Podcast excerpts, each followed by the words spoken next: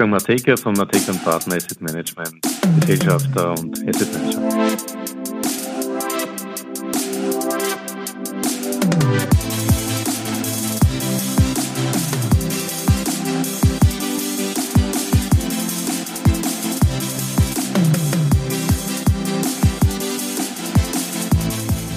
Ja, herzlich willkommen wieder zu Triple M Matekas Market Memos, donnerstags auf Audio CD.at. Heute macht sich Wolfgang Mateka Gedanken über den Immobiliencrash als Schlagzeile. Gekracht hat es aber nicht in den betroffenen Gebäuden, sondern bei deren Finanzierung und Herstellung. René Benko war nahe an der Politik. Jeder neue Anfang entsteht aus dem Ende eines anderen Anfangs. Diesen Spruch legte man dem guten alten Seneca in den Mund, der sich im Laufe der nächsten Jahrhunderte im von Historikern aufgebrachten Wettstreit mit Aristoteles, dem man den Satz Der Anfang ist die Hälfte des Ganzen nachsagte, wiederfand. Sinnloser Streit möge man meinen, aber in der Bedeutung sicher eine Zustandsbeschreibung von Ereignissen, die man auf das ganze Leben ausdehnen kann. Eben, und weil es manchmal gar so weh tut, wenn es um die Finanzen geht, ist die Erkenntnis von Ende und Anfang auch in den Kapitalmärkten omnipräsent. Jetzt hat es also gekracht. Immobiliencrash, die Schlagzeile. Gekracht hat es aber nicht in den betroffenen Gebäuden, sondern bei deren Finanzierung und Herstellung.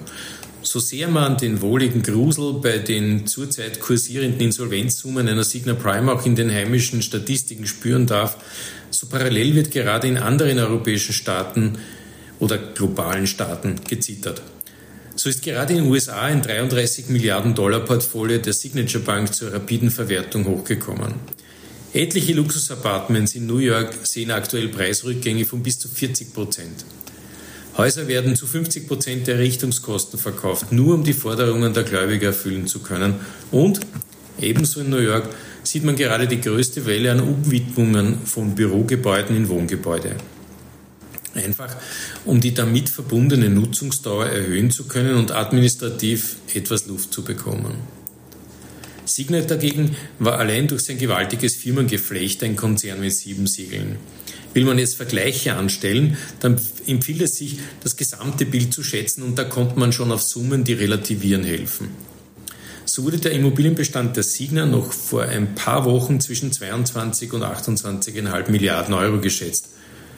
Die aktuelle Erkenntnis, dass etliche Immobilien aufgewertet wurden und somit ihrem Warenwert in vielen Ausweisen nicht entsprochen haben, ist dabei ein Fall für die Kreditgeber. Allein die Größe bleibt aber sicher auch nach eventuellen Abstrichen beachtlich. Der derzeit größte Immobilienkonzern Deutschlands, die Vonovia, hat derzeit eine Marktkapitalisierung von 21 Milliarden Euro. Ein Level Playing Field möge man meinen, börsennotiert gegen privat. Das Kind ist also jetzt durch eine Insolvenz, wer weiß, ob es die einzige bleibt, mit dem Bade ausgeschüttet worden. Überall bei den Beteiligten oder am Rande Berührten beginnt das Kopfkratzen. Welche Effekte wird dies alles haben? Wie kann man sich schützen? Wer wird bezahlen? Was kostet es dem Steuerzahler, der Steuerzahlerin? Aber wie geht es danach weiter, ist die wohl spannendste Frage. In einem Unternehmen wie das Signa, das durchaus von seinen guten Kontakten auch in die Politik, in seinem Geschäftsmodell Nutzen zog, wird die Aufarbeitung von Schäden immer interessant sein. Es ist dabei aber durchaus berechtigt zu erwarten, dass es lösungsorientiert und weniger schuldorientiert angegangen wird. Es steht einfach zu viel am Spiel. Und das ist beileibe nicht das gerade im Boulevard hinauf und hinunter tarockierte Immobilienportfolio, sondern alle anderen großen Immobilienbesitzer, die sich nun um ihre Bewertungsansätze Sorgen machen müssen, sind im Stress. Logisch, denn ein Verkauf großer Immobilien oder in Entwicklung befindlicher Projekte schlägt auf den Preis und somit die Vergleichbarkeit mit anderen. Wirtschaftsprüfern kommt hier in Folge eine zentrale Rolle zu. Sie prüfen die Bewertungsansätze und in Zeiten wie diesen, wo man überhöhte Modelle gerade enttarnt, umso intensiver. Die Vermutung entsteht, dass es massive Bemühungen geben wird, das aktuell herumgeisternde Signa-Portfolio von den anderen Immobilien am Markt abzugrenzen. Die ersten Lösungsansätze tragen bereits diese Sichtweise. Versicherungen und Pensionskassen dürfen bereits den Schulterschluss trainieren und sich bemühen, als Gruppe in die mögliche Verwertungsspirale eingebunden zu werden.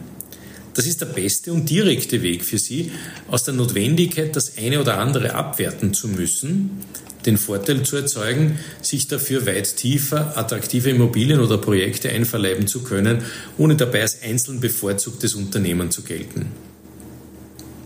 Die, die Erkenntnis entsteht daher, dass, so sehr eine solche Malaise auch schmerzt, insbesondere mit Sicherheit wieder uns Steuerbeglückte, es für einige Unternehmen auch eine Chance auf attraktive Käufe schafft, die dann, wenn sie erfolgreich in ihren Portfolien verdaut wurden, zum Mehrwert und Gewinn dieser Unternehmen beitragen. So gesehen wäre aus des einen Ende des anderen Anfang entstanden. Nur eines muss uns klar sein. Über die Kosten der Realdifferenz, jenem Spagat zwischen Überhöhungen der vorherigen Perspektive und der späteren Realität, wird man erst viel später objektiv urteilen können. Vielleicht tut es dann auch nicht mehr so